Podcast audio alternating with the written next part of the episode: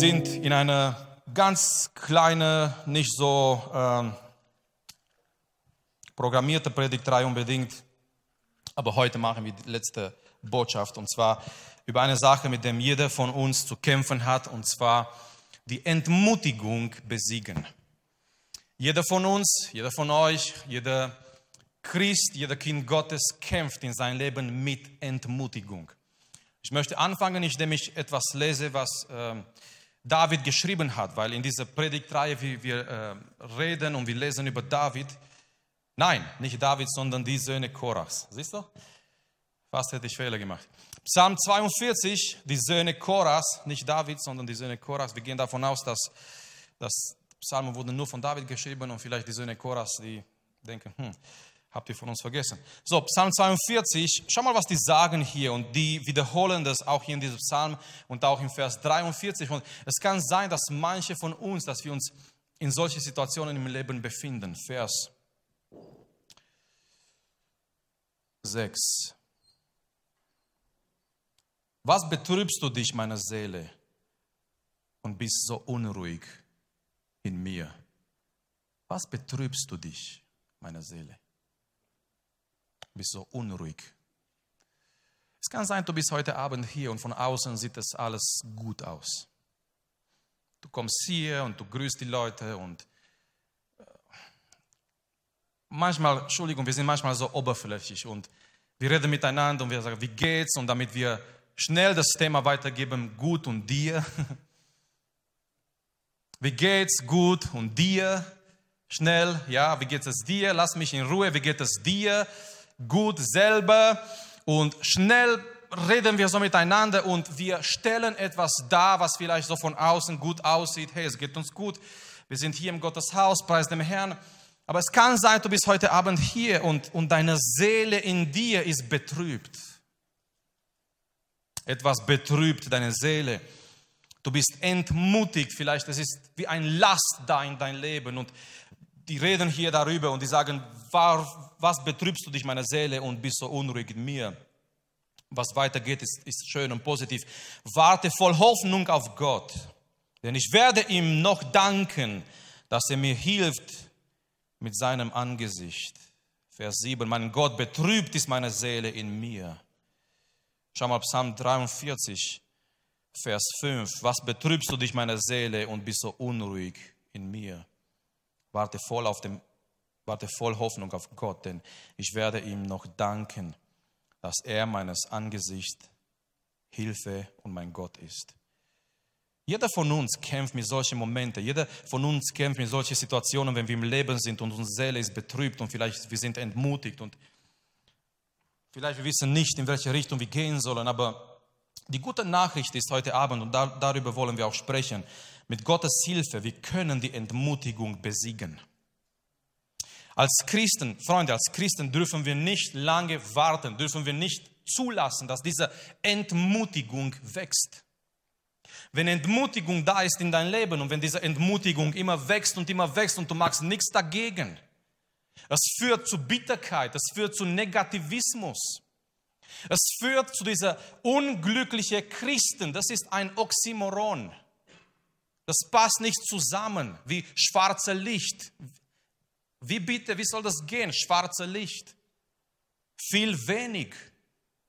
So wie ein Arbeitskollege gesagt hat, heute ist viel wenig Arbeit. Okay, super.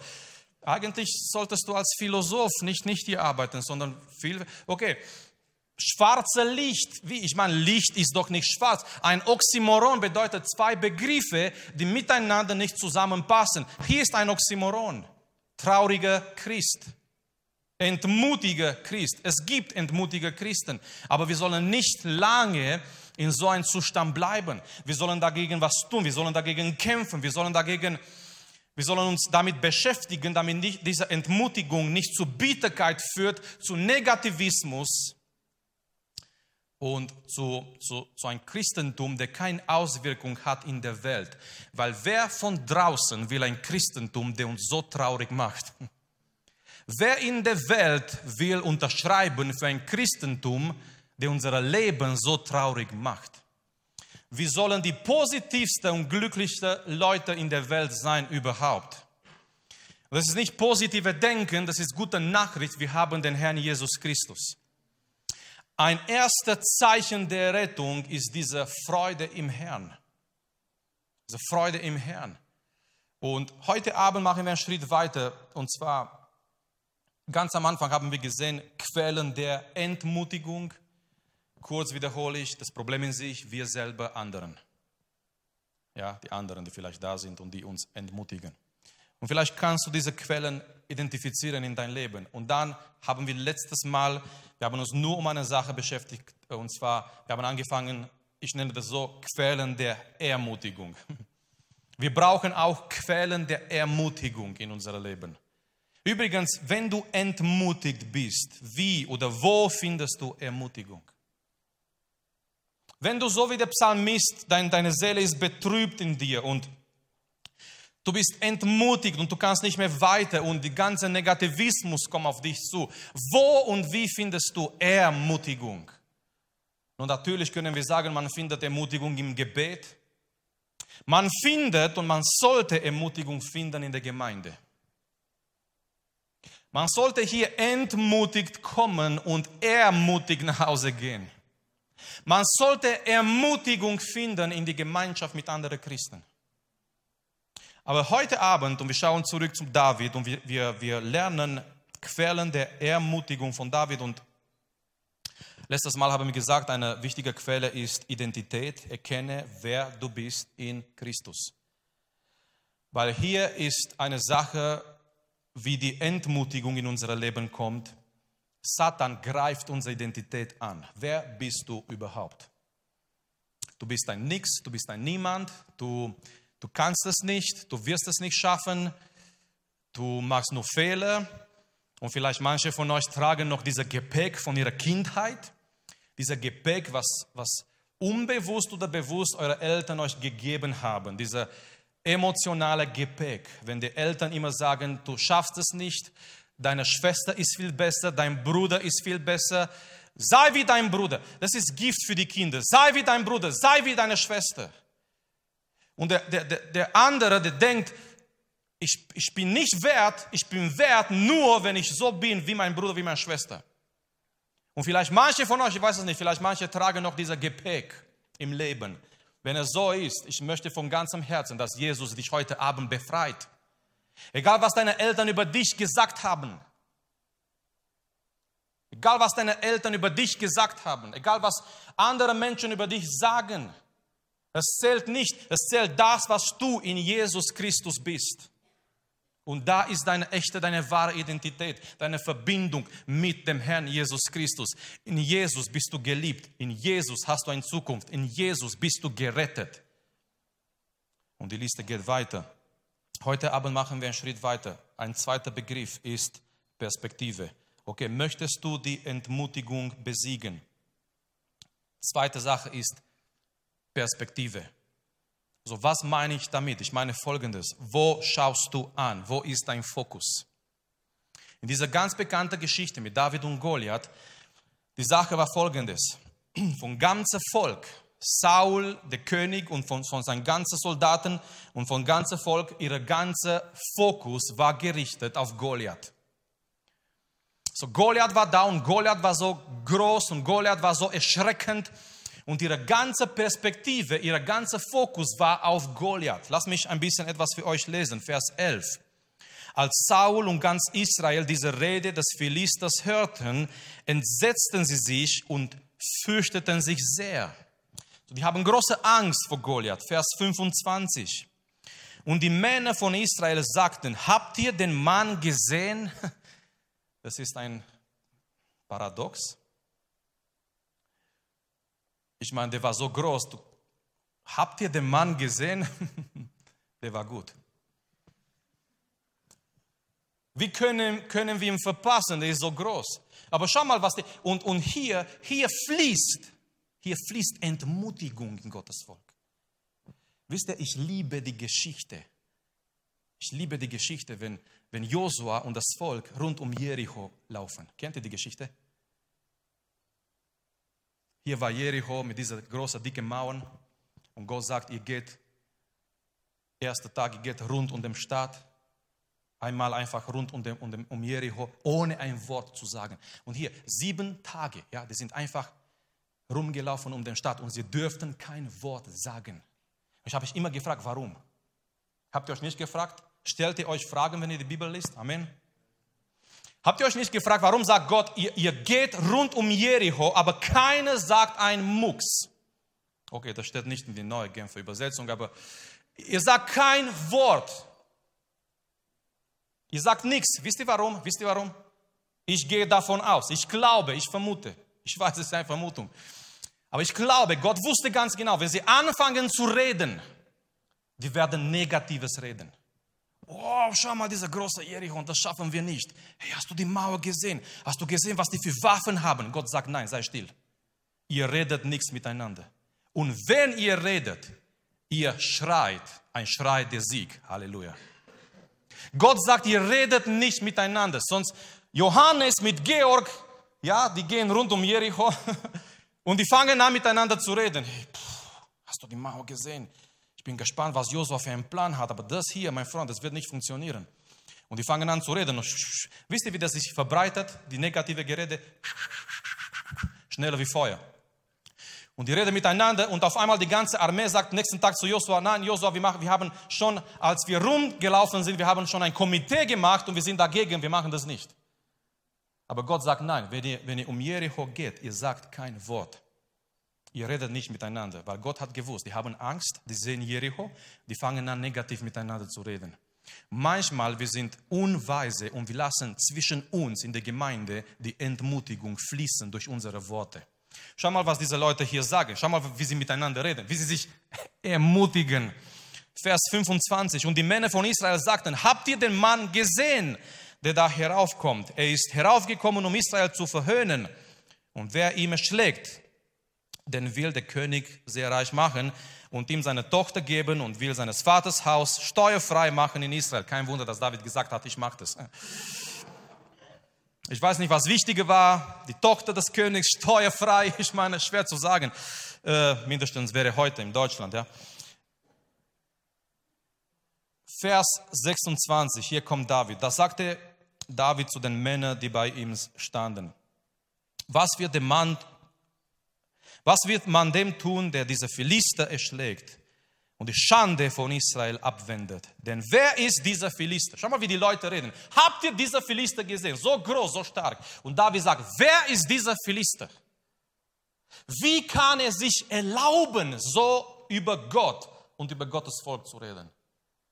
So bei David war folgendes, eine Sache der Perspektive. David Perspektive war nicht auf Goliath gerichtet. David Perspektive war auf Gott. Auf Gott. Möchtest du die Entmutigung besiegen? Schaue nicht die, die Sachen, die Umstände, die Probleme, die Situationen, die da sind. Schaue hin zu Gott. Muss diese Perspektive, dieser Fokus, dieser Blick auf Gott gerichtet haben. Muss auf Gott schauen, zu Gott schauen. Wer ist größer als Goliath? David hat gewusst, Gott. Wir singen doch, schon lange nicht mehr gesungen. Gott, du bist größer. Keine Angst, ich werde es nicht das komplette. Gott, du bist, ja? Wir singen es mit den Lippen. Wir kommen hier in die Gemeinde und wir singen es. Gott, du bist größer. Gott, du bist stärker als alle anderen. Glaubst du das in deinem Herzen? Ihr wisst, was Tozer gesagt hat. Christen, die sagen keine Lügen. Die kommen in die Gemeinde und die singen sie.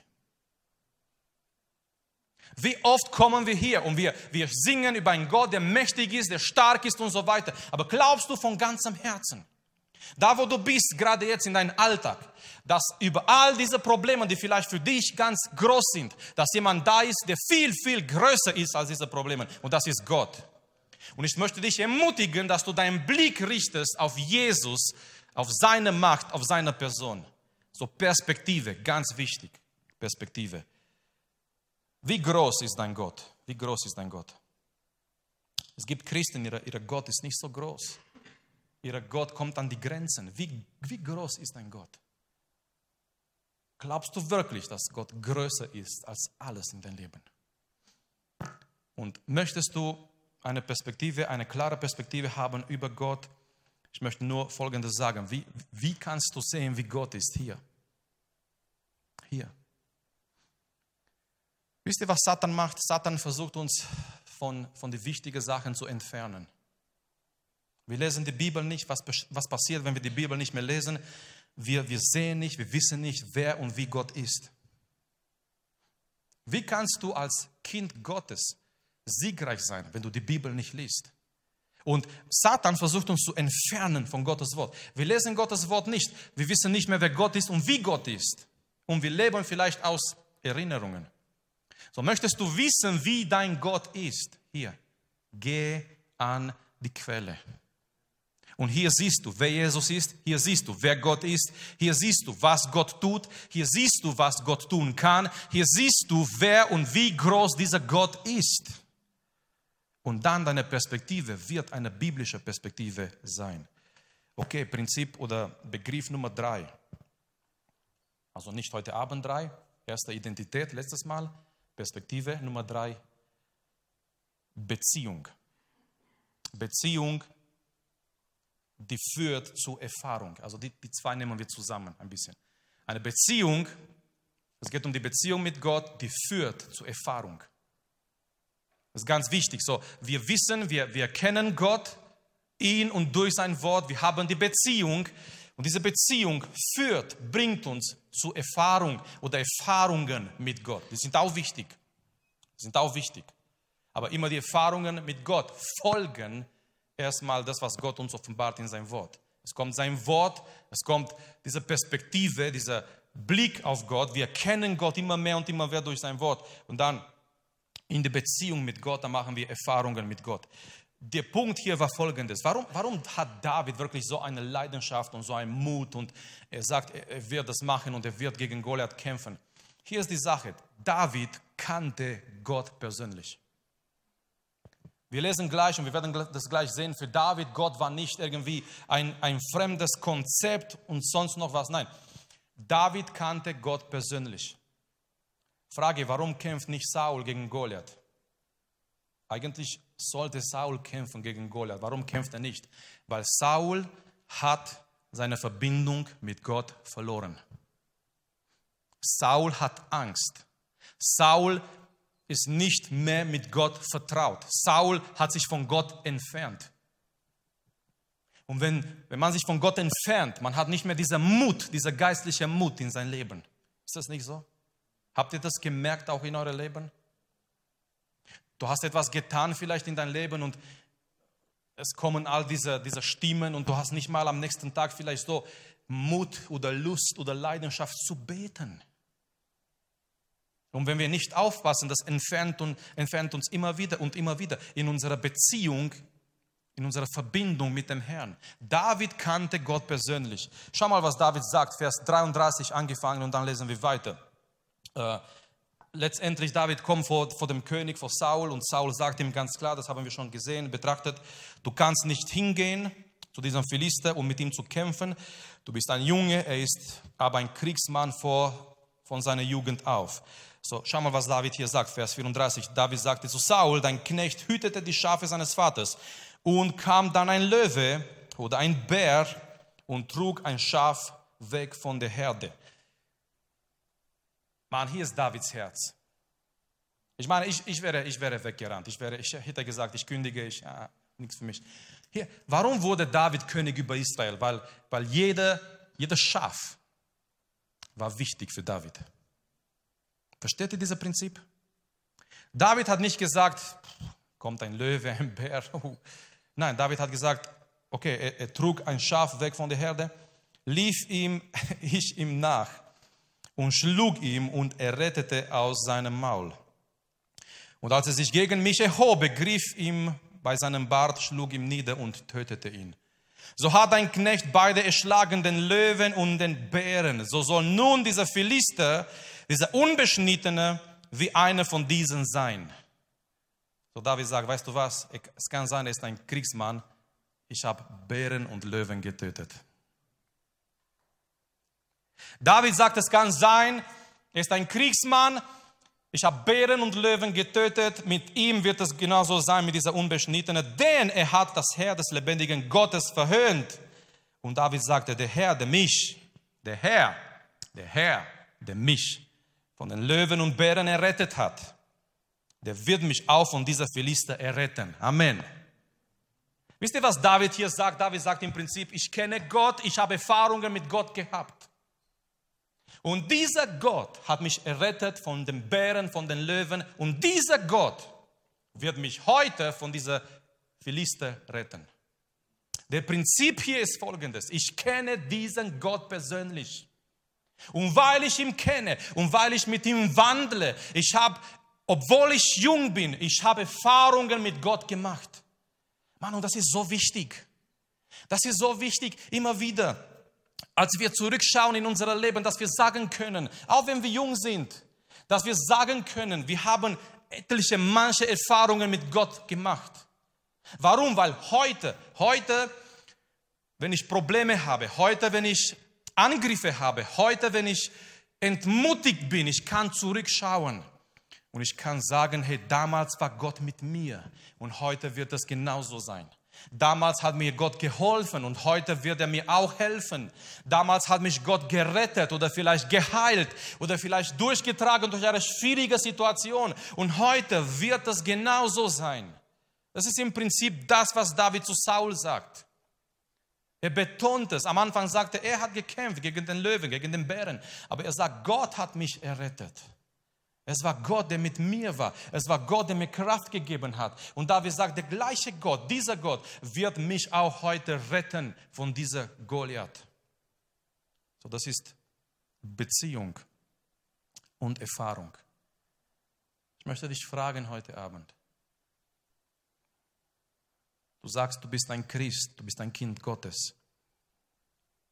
Hast du Erfahrungen mit Gott gemacht? Kannst du zurückschauen in dein Leben, wo du sagen kannst, hier und hier und hier, ich habe Gott gesehen, ich habe ich hab seine Hand gesehen am Wirken in mein Leben. Wenn Gott nicht da gewesen wäre, wenn Gott nicht damals mit mir gewesen wäre und da und da, da hat, da hat er mich errettet, da hat er mich geholfen, da, da war er mit mir, da hat er mich geführt. Das ist wichtig, dass wir immer wieder zurückschauen dass wir immer wieder zurückschauen, um eben diese Erfahrungen festzustellen und zu sagen, da und da hat mich Gott durchgetragen. Und der gleiche Gott, der damals mit mir war, ist mit mir auch heute. Ich liebe dieses Zitat, ist leider nicht von mir. Die meisten sind nicht von mir. Ich glaube nicht, dass ich so intelligent bin. Dieser Zitat war von mir, okay. Ähm, Gott hat mich nicht bis hierher gebracht, um mich alleine zu lassen. Gott hat dich nicht bis hierher gebracht, um dich in Stich zu lassen. Ich weiß nicht, wo du dich befindest in deinem Leben.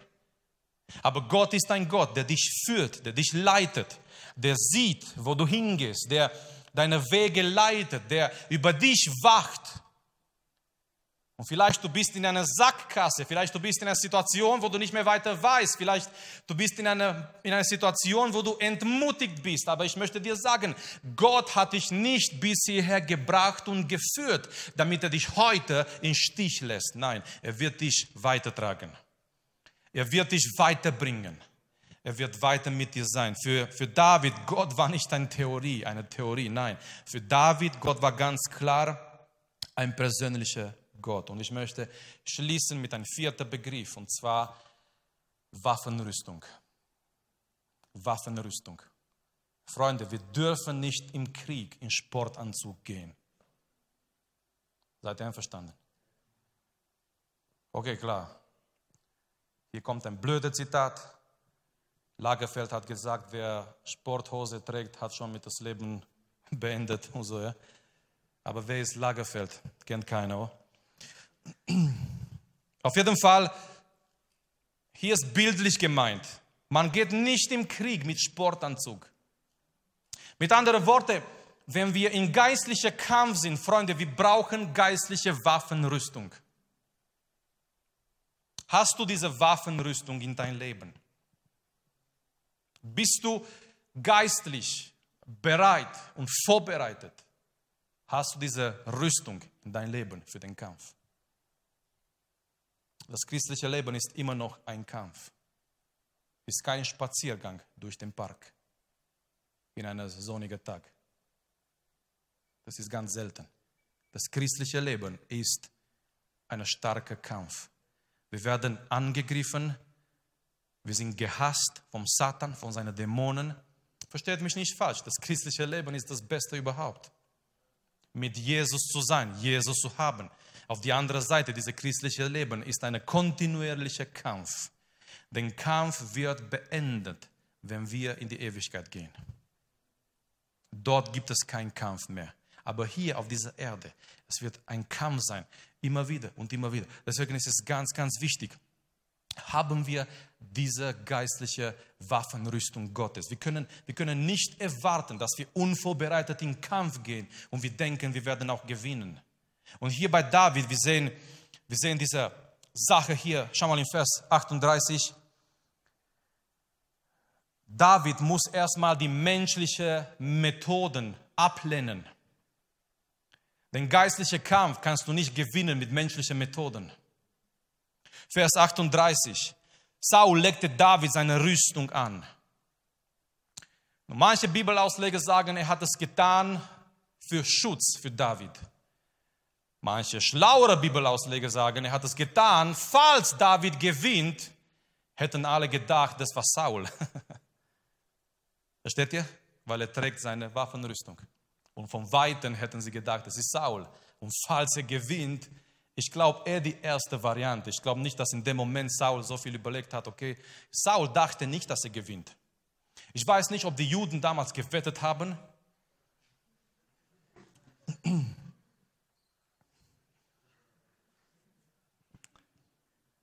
Aber stellt euch vor, stellt euch vor die Gespräche. Nehmen wir an, die haben gesagt, hey komm, wir wetten, wer gewinnt. Wie viel haben auf David gewettet? Wahrscheinlich. Ich gehe stark davon aus, keine. Haben gesagt, er verliert, bestimmt. Saul hat gedacht, er verliert. Die anderen haben gedacht, oh je, der, der arme junge Mann, so jung und so hübsch und, und verheiratet und er stirbt. Und es ist vorbei mit ihm. Und keiner hätte gedacht, dass er das gewinnt.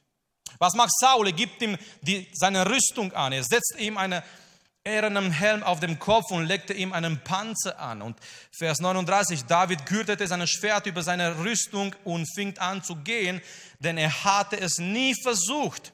Dann sagte David zu Saul, ich kann so nicht gehen, denn bin ich es nicht gewohnt. Und David legte es ab. Stellt euch vor, David kriegt all diese Rüstung von Saul. Saul war größer wie jeder aus Israel. Und David nimmt diese Panzer und er nimmt dieses Schwert und er nimmt dieser Gürtel. Und David fängt an, er probiert zu laufen, aber er kann nicht laufen. Es war peinlich. Es war lächerlich. Er konnte sich in dieser Rüstung nicht bewegen. Und David sagt, ich brauche das nicht. Ich brauche das nicht. Ich kann nicht gegen Goliath gewinnen durch irgendwelche menschlichen Methoden. Er lehnt es ab. Er, er gibt es auf die Seite. Und hier ist auch eine wichtige Lektion für euch als Jugendliche. Versuch nicht, das zu sein, was du nicht bist. Manche von euch versuchen, in die Rüstung vom Saul zu laufen, weil die Rüstung vom Saul sieht gut aus, weil die Rüstung vom Saul glänzt. Und du versuchst etwas auf dich zu nehmen, was es dir nicht passt. Wie viele von euch haben mal Klamotten angezogen, die, die euch nicht passen? Oder von jemandem.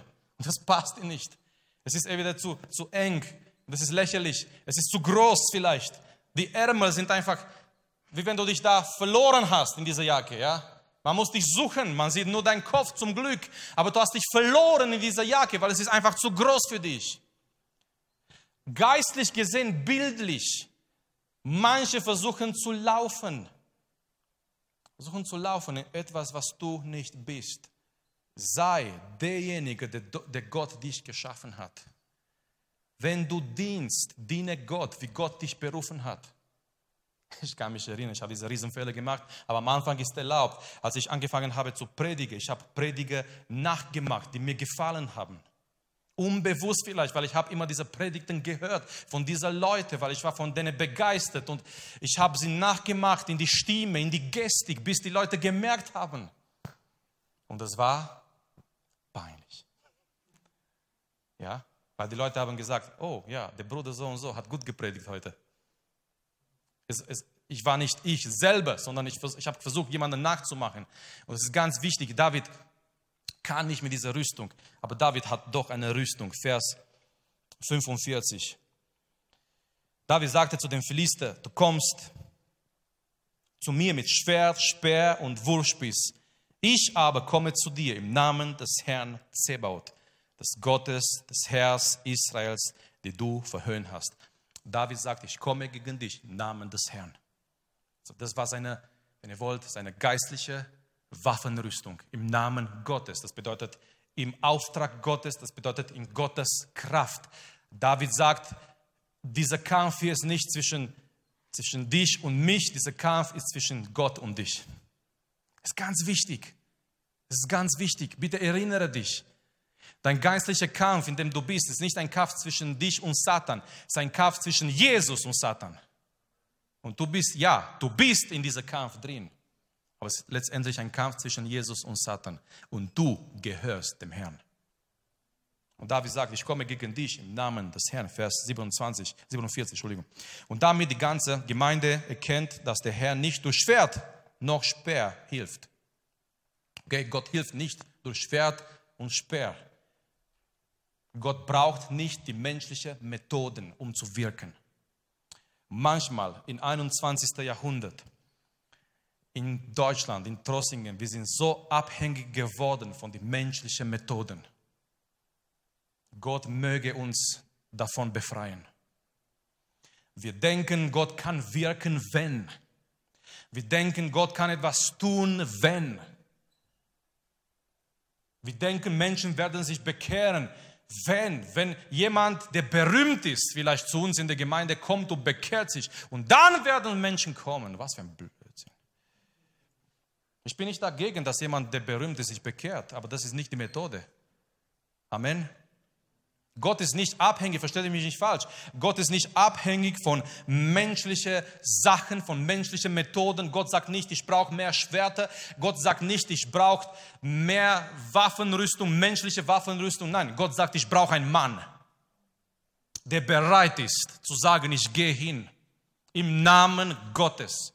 Ich gehe hin ohne Schwert, ohne Speer. Ich gehe hin mit das, was ich gewöhnt bin, mit das, was Gott mir gegeben hat, ein Stein. Ja, David hat, gebrauche das, was dir Gott gegeben hat. Versuch nicht nach anderen Sachen zu suchen. David war nicht gut unbedingt mit, mit dem Schwert umzugehen, mindestens nicht in dieser Punkt. David war nicht gewöhnt, mit dieser Rüstung vom Saul umzugehen, aber David konnte gut umgehen mit Steinen. Weil die Sache war so, damals die Hirten haben kein Handy gehabt.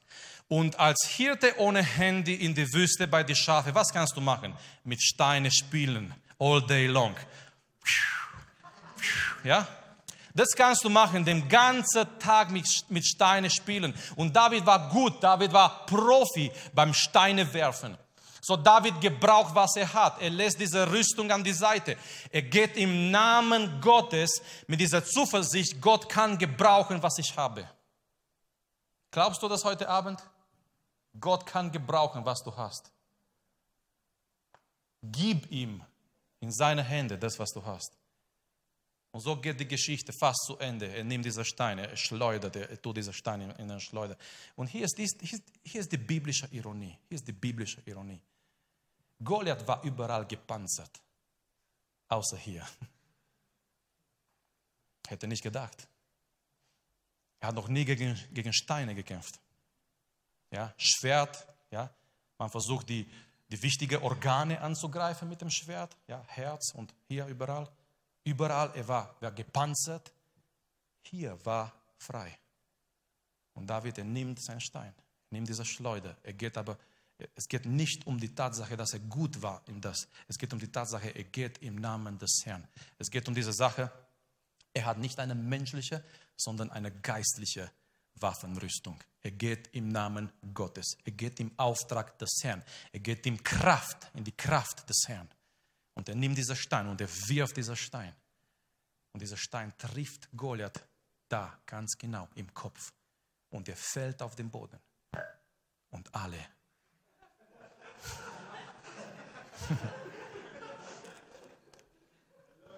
Das war ein bisschen lauter vielleicht beim Goliath, aber probieren wir es nicht. Er fällt auf den Boden. Und die Israeliten verlieren ihre Wette, weil Goliath stirbt. Der Prinzip ist, geh nicht in deine Kraft, sondern in Gottes Kraft, mit Gottes Rüstung, die Gott dir geben kann. Wie kann man, wie können wir die Entmutigung besiegen?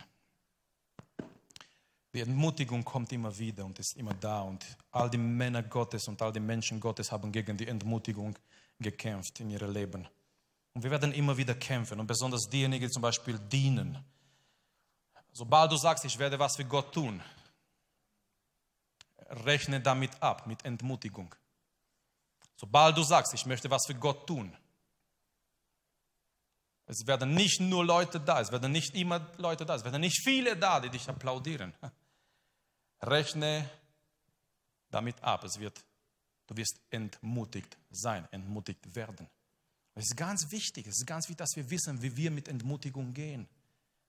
Wisst ihr, die Bibel sagt uns, David ist einmal in eine Situation gekommen, er war bei den Philister, er ist in den Kampf gegangen, er kommt zurück und wenn er zurückkommt, den ganzen Staat, ja, wo, wo sein Lager war, wo sein Platz war. Die ganze Stadt wurde verbrannt und seine Familie und die Familie von all seinen Soldaten, die wurden weggenommen. Und die Bibel sagt uns, seine Männer wollten ihn umbringen. Was machst du in so einer Situation? Und die Bibel sagt uns, David stärkte sich im Herrn. Leute, das ist genial. Was machst du in, einer, in Situationen, wenn kein Ermutiger da ist neben dir? Was machst du in Situationen, wenn Mama oder Papa dich nicht mehr ermutigen können? Was machst du in Situationen, wenn der Jugend nicht mehr da ist neben dir? Was machst du in Situationen, wenn der Prediger nicht mehr da ist und du, du kannst eine ermutigende Predigt hören? Die Bibel sagt uns, David wusste, wie er sich ermutigen kann im Herrn. Er ermutigte sich selbst, sich alleine im Herrn. Sogar seine eigenen Leute, die haben schon gesprochen, ihn zu töten. Die waren so verletzt. Ihre ganze Familien waren in Gefangenschaft genommen und David wusste nicht, was er tun soll. Und David, die Bibel sagt uns, alle haben so viel geweint, bis sie keine Tränen mehr gehabt haben. Männer. Das waren Krieger, Leute, ja. Das waren nicht Jungs von heute, die ganzen Tag vor Videospiel sehen, stehen und die sind keine echten Männer. Amen. Die waren, die waren echte Krieger, echte Männer. Und die Bibel sagt uns, die haben trotzdem geweint, bis sie keine Tränen mehr ja, wir werden schon später einmal in der Jugend über echte Männer sprechen. Es sind nicht diese Memes, die den ganzen Tag auf dem Sofa stehen mit ihrer PC im Hand. Das sind nicht echte Männer. Und, und keine gläubige Mädchen will so eine heiraten. Und alle Mädchen sagen, genau. Und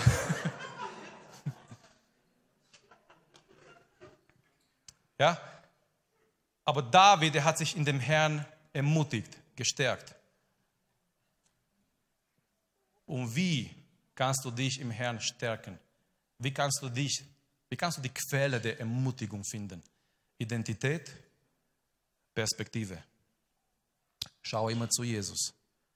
Wie kann ich zu Jesus schauen? Ich gehe zu seinem Wort. Okay? Gehe nicht irgendwo draußen und schaue den ganzen Tag zum Himmel oder keiner. Nein, das ist auch eine gute Sache manchmal. Aber schaue in das Wort. Da siehst du Jesus. Nummer drei, Beziehung. Das führt zu Erfahrungen Nummer vier, geistliche Waffenrüstung. Du gehst, du brauchst diese Kraft Gottes in dein Leben.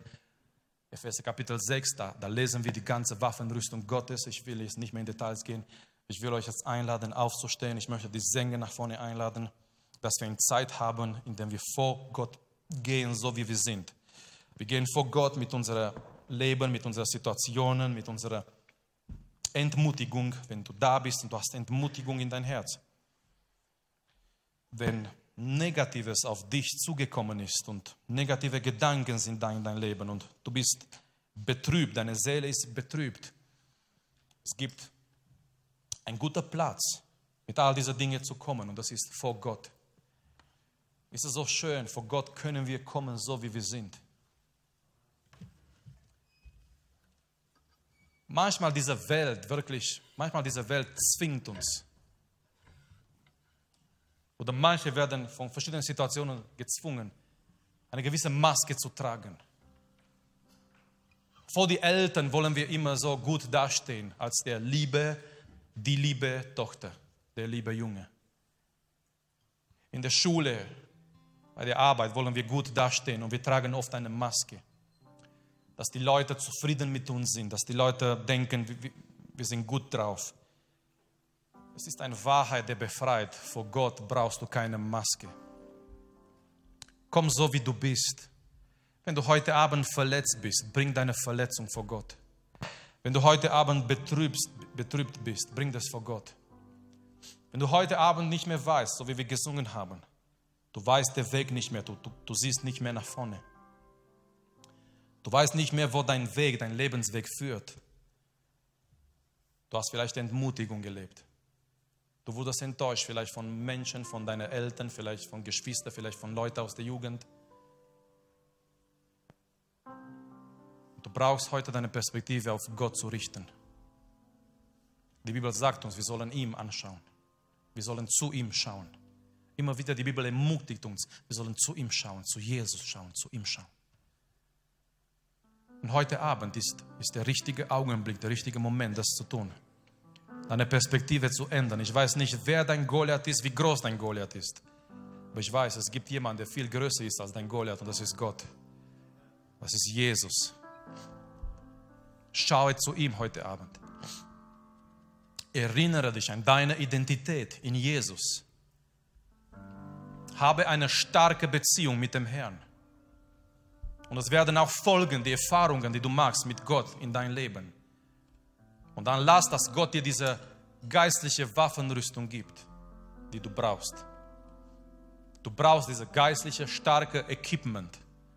Du kannst nicht einfach so in deine eigene Kraft. David hat es gewusst. David wusste, er kann nicht in seine eigene Kraft. David wusste, er kann nicht mal mit dieser Rüstung von Saul. Lehne die menschlichen Methoden ab. Versuch nicht etwas zu sein, was du nicht bist, nur um gut dazustehen. Das wird nicht funktionieren. Sondern lass, dass Gott dich gebraucht, so wie du bist, mit das, was du hast. Und glaub mir, du hast viel. Du hast Talente, du hast Kraft, du hast Energie, du hast Zeit, du hast Sachen, die Gott dir gegeben hat. Tue alles in seine Hand und lass, dass Gott dich gebraucht und in deinen geistlichen Kampf. Geh nicht in deine Kraft. Freunde, in unserer Kraft schaffen wir nie gegen Satan. Er ist stärker als wir sind. Er ist schlauer als wir sind. Er hat Erfahrung von Tausenden von Jahren, mit Menschen umzugehen. Aber es ist jemand, der viel größer ist als ihm. Und das ist unser Herr. Und wir gehen in seinen Auftrag und wir gehen in seinen Namen. Und wir gehen im Namen des Herrn. Und im Namen des Herrn, wir können diesen Kampf gewinnen. Und im Namen des Herrn, wir können siegreich werden in unserem Kampf gegen Entmutigung, gegen all diese Sachen. Warum? Weil der Herr Jesus ist mit uns. Und diese Sache, was David sagt, war irgendwie schön, interessant, vielleicht auch prophetisch. Er sagte, kommt im Namen des Herrn. Und wir haben heute etwas, was David nicht gehabt hat. Den Namen Jesus.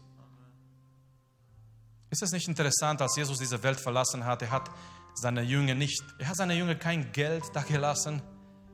Ja, übrigens, Prosperity Gospel.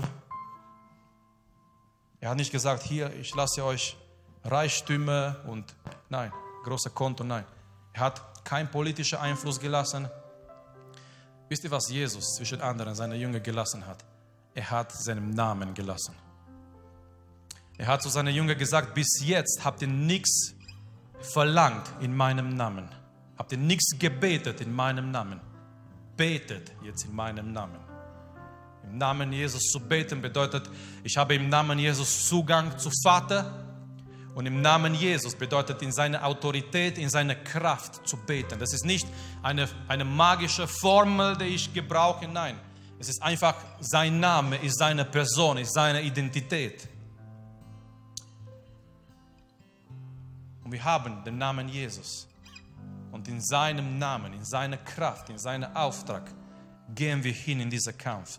So lasst uns jetzt miteinander beten. Lasst uns gemeinsam beten. Und da, wo du bist, geh vor Gott, komm so, wie du bist, mit deinem Herz, mit deiner Entmutigung, mit deinen Verletzungen. Aber eins ist klar, Freunde, damit wir Erweckung erleben, wir müssen diese Entmutigung überwinden. Seid ihr einverstanden? Damit wir Erweckung erleben, wir müssen all diese Entmutigung überwinden. Und das wollen wir auch heute Abend tun. Ich möchte dir die Gelegenheit geben, wenn du Gebet brauchst, komm hier nach vorne. Wenn du heute Abend Gebet brauchst, Unterstützung brauchst im Gebet, du bist herzlich hier nach vorne eingeladen. Lass uns gemeinsam jetzt beten und danach werden wir vor Gott gehen, in Anbetung, ihm zu suchen. Wenn die anfangen zu singen und du möchtest noch beten, dann höre nicht auf. Ja, wenn die anfangen zu singen, das bedeutet nicht, wir müssen alle aufhören mit beten. Wir sind hier, wir haben hier kein, kein Standard, wo wir zwei Minuten beten, zwei Minuten singen. Nein, wenn du betest und du bist tief im Gebet und die fangen an zu singen, Gott zu loben, bete weiter da, wo du bist. Wenn es auf dein Herz ist, mit Gott zu kommunizieren heute Abend, bete weiter da, wo du bist. Geh in die Gegenwart Gottes, wirklich mit ihm zu reden heute Abend. Vater, wir kommen vor dir her.